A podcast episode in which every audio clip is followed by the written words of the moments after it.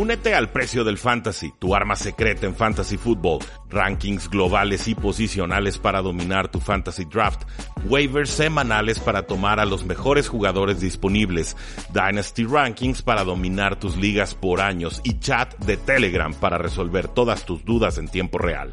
Visita stam.store diagonal precio NFL o da clic al link en este episodio para suscribirte.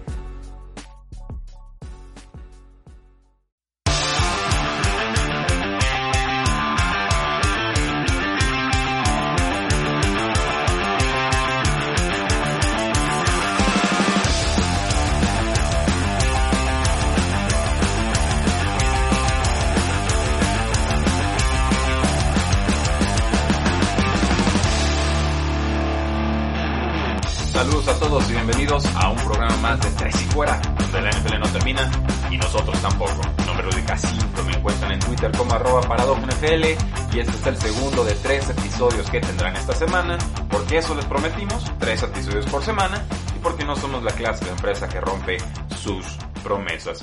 Acabamos de publicar un artículo muy importante en tresyfuera.com, eh, se titula CBA 2020 Can't Bargain Again o no se puede volver a negociar. Se publicó hace un par de horas. Hoy en la mañana estuve editándolo, modificándolo con eh, algunas noticias que se dieron el día de hoy. Pero me parece una nota muy importante, sobre todo para los aficionados de habla hispana eh, que aman este deporte, que siguen muy de cerca la NFL, pero que a veces no conocen las condiciones bajo las cuales los jugadores están participando en la NFL. Por supuesto, lo hacen de su libre y espontánea voluntad pero esto no significa que las condiciones en las que están participando son del todo justas. Entonces, quise en este momento tan tenso que hay entre la Asociación de Jugadores y la, y la NFL, pues plasmar algunas de mis ideas, algunas ideas de terceros, de jugadores, de analistas y, y explicar cuáles son los planteamientos de este nuevo CBA, explicar cuáles fueron las reacciones, por lo menos de los jugadores más destacados en la NFL, eh, explicar qué sucedió después, cuáles fueron las secuelas de este pues, lanzamiento, esta noticia que habían dado los, los dueños de la NFL, y luego dar planteamientos de por qué sí debería y no deberían aceptarse estas condiciones del nuevo CBA. Les adelanto, para mí hay muchas más razones para no aceptarlo para aceptarlo, pero hay una razón muy particular, una cláusula muy específica que pusieron los dueños, que es el del dinero mínimo garantizado para jugadores, con la cual creo que este CBA estaría siendo aprobado este 12 de marzo a medianoche. Antes de seguir abordando este artículo que es muy largo, estamos hablando de 4.000 palabras, está publicado en tresyfuera.com diagonal CBA 2020, así lo encuentran, así lo pueden compartir. Eh, creo que lo que más podríamos sacarle de provecho en este formato de podcast o de audio sería eh, revisar cuáles son las lecciones que nos dan los CBAs anteriores. Pero primero lo primero, el CBA es el acuerdo colectivo entre dueños y jugadores. El CBA es la regla sobre la cual todos los demás contratos se rigen y sobre la cual eh, se, se revisan o se estructuran todos los entrenamientos, todas las prácticas, todos los partidos, todos los jugadores que puedes contratar en un roster, cómo los puedes eh, firmar, cómo los puedes despedir, cómo les tienes que pagar cuando se retiran, cómo se reparte el dinero entre dueños y jugadores, etcétera, etcétera etcétera. Entonces, como podrán ver, es un documento muy importante, un documento base sobre el cual todo lo demás en la NFL brota. Creo que hay lecciones importantes de CBAs anteriores. Es una historia larga, es una historia complicada, pero más o menos puede resumirse así. En 1968, la Asociación de Jugadores, la NFLPA, se fue a huelga para mejorar los salarios mínimos, para mejorar las pensiones y conseguir otros beneficios de los dueños. Fue ahí cuando se firmó el primer CBA después de 11 días de disputa. Pasamos a 1970, ahí tuvimos otra huelga y esta es la historia de los CBAs. Eh, hay muchas huelgas. Se firma un nuevo acuerdo a los cuatro días y esta protesta pues mejora los salarios mínimos, mejora los planes médicos y mejora los planes de retiro. La novedad en esta ocasión fue que se designó un árbitro neutro para que resolviera las demandas por lesión que en ese entonces eran determinadas por el comisionado de la NFL y como podrán imaginar eran eh, celebradas o resueltas a favor de los dueños. En 1974 nuevamente los veteranos de la NFL se van a huelga, pero ahora fue por cinco semanas y esto fue para eliminar las restricciones en la agencia libre, todas las reglas que se englobaban bajo la llamada regla Rosell. Fue una huelga inefectiva, fue una huelga que creó mucha desconfianza en cuanto a la efectividad que podía tener la asociación de jugadores desde los mismos jugadores, o sea, los dueños desconfiaban de su sindicato y más de la mitad de los jugadores dejaron de pagar sus cuotas de afiliación. Momentos muy complicados para la NFLPA. En 1977, una victoria para los jugadores ganan la demanda en el caso Mackey versus NFL y con eso logran eliminar la regla Rosell. En su lugar, bueno, se le da derecho a los equipos de igualar ofertas que sus agentes libres reciban de otras franquicias. También, como es recurrente a lo largo de la historia del CBA, se logran mejoras médicas y de pensión significativas así como arbitraje neutro en todas las disputas, ya no solo para lesiones, sino para cualquier otro tipo de discusión o incidente. En 1982, después de que se jugaran dos partidos, tenemos otra huelga y ojo con esta, eh, que fue muy importante. Era una huelga para obtener porcentajes garantizados de lo que ingresaban los equipos y la NFL. Es una huelga que se alarga durante 57 días y que acaba con un nuevo CBA. ¿Qué contemplaba este acuerdo? Bueno, primero que se repusieran todos los sueldos perdidos por jugadores durante la huelga. Se les indemniza ahora por despidos, se mejoran los salarios mínimos a los jugadores dependiendo de cuántos años llevaban en la NFL y también tienen acceso a nuevos derechos médicos. Asimismo, se les garantiza 1.6 mil millones de dólares en sueldos y beneficios durante los cinco años de vida de este CBA. Entonces fue una, una victoria contundente para los jugadores.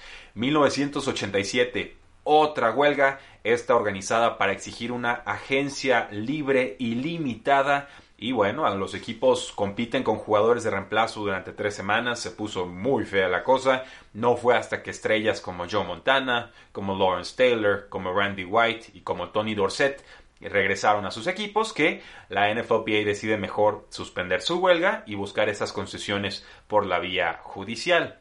La Corte de Apelaciones del Octavo Circuito decidió que los dueños no violaban las reglas antimonopolio siempre y cuando los jugadores fueran representados por un sindicato tema importantísimo y recurrente de aquí en adelante en las negociaciones entre jugadores y dueños, el estatus de sindicato o de union en los Estados Unidos de la NFLPA es la que le permite a los dueños ejercer toda clase de condiciones que no son del todo loables y que normalmente no se permitirían por conducta antimonopólica. Entonces, ese estatus de sindicato de la NFLPA en realidad protege más a los dueños que a los jugadores y así lo reconoce esta generación de jugadores y me parece que así no lo reconoce la generación actual que está dirigiendo al sindicato. En fin, les dejo ahí el apunte porque es un tema importante en este, en este artículo de CBA 2020. Eh, se respeta lo que se llama el Plan B y el Plan B era una alternativa para la agencia libre que propusieron y aplicaron los dueños. En ella pues se le daba derecho de igualar ofertas ah, de otros equipos a un equipo original, o sea, el equipo que originalmente tenía los, el contrato de este jugador. Y también se restringen compensaciones para los 37 jugadores más caros de cada franquicia. Básicamente, los 37 jugadores más importantes de cada equipo podían ser todavía controlados casi a placer por cada franquicia. Y como respuesta a esta decisión, la NFLPA decide rescindir su estatus como sindicato y así quitarle esa protección a los dueños. Quitas el estatus de sindicato y entonces ya puedes demandarlos de forma individual siendo un jugador. En 1993, el corredor Freeman McNeil de los Jets gana su demanda contra este plan B de la NFL y como respuesta la NFLPA, o sea, la Asociación de Jugadores, presenta una demanda colectiva con Reggie White de frente en la cual terminan logrando 200 millones de dólares en reparación de daños para los jugadores pero con la condición, y les dije, ojo aquí, de que la NFLPA volviera a reincorporarse como un sindicato. Entonces los dueños dicen, toma todo tu dinero, llévatelo, disfrútalo, pero como sindicato, por favor, si no, no me interesa eh, llegar a un acuerdo. Así de importante es ese estatus de sindicato de la asociación.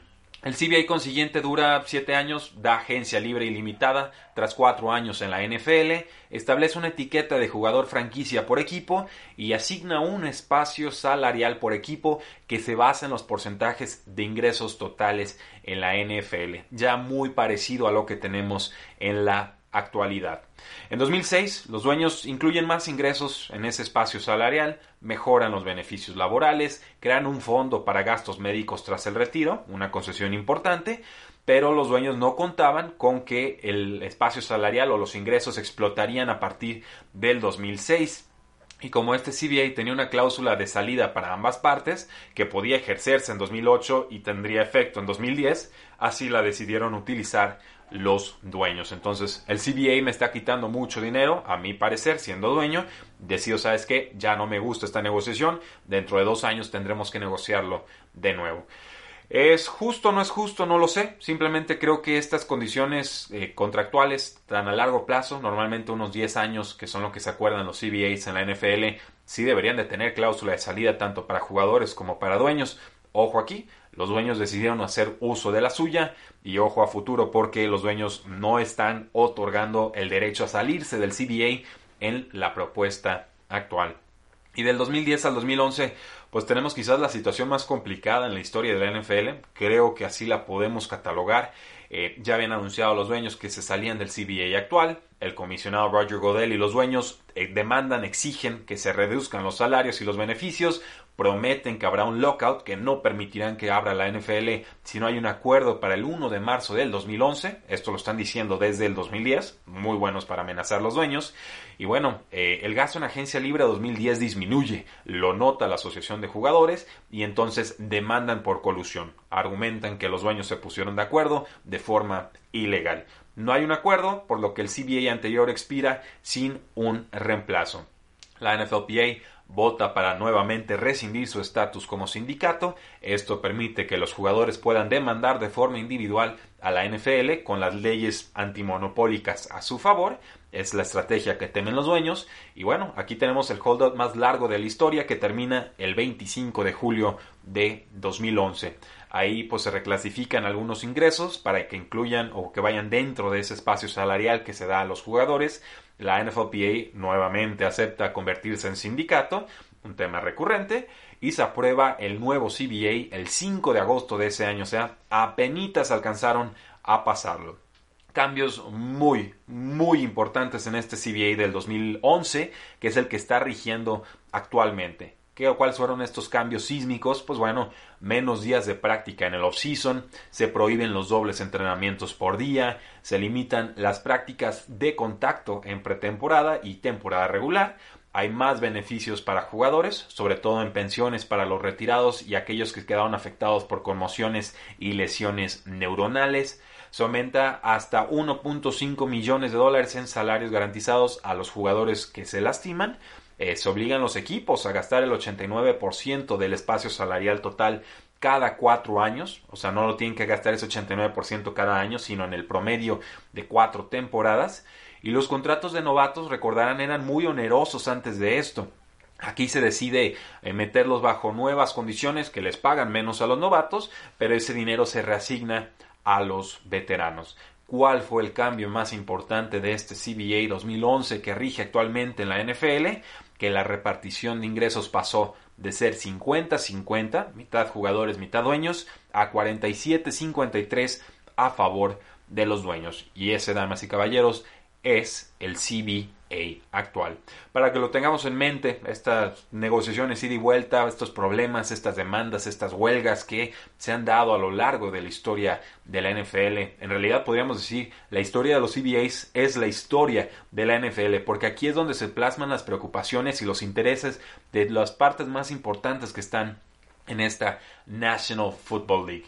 Yo tenía nociones muy generales de cómo había funcionado el CBA a lo largo de la historia, pero no fue hasta que puse papel y pluma en documento y que lo plasmé ahí en tresifuera.com que realmente entendí o que pude poner en un contexto histórico la relación dueños-jugadores con estos acuerdos colectivos. Entonces, quería darles eso de, propina, quería explicárselos, quería compartírselos.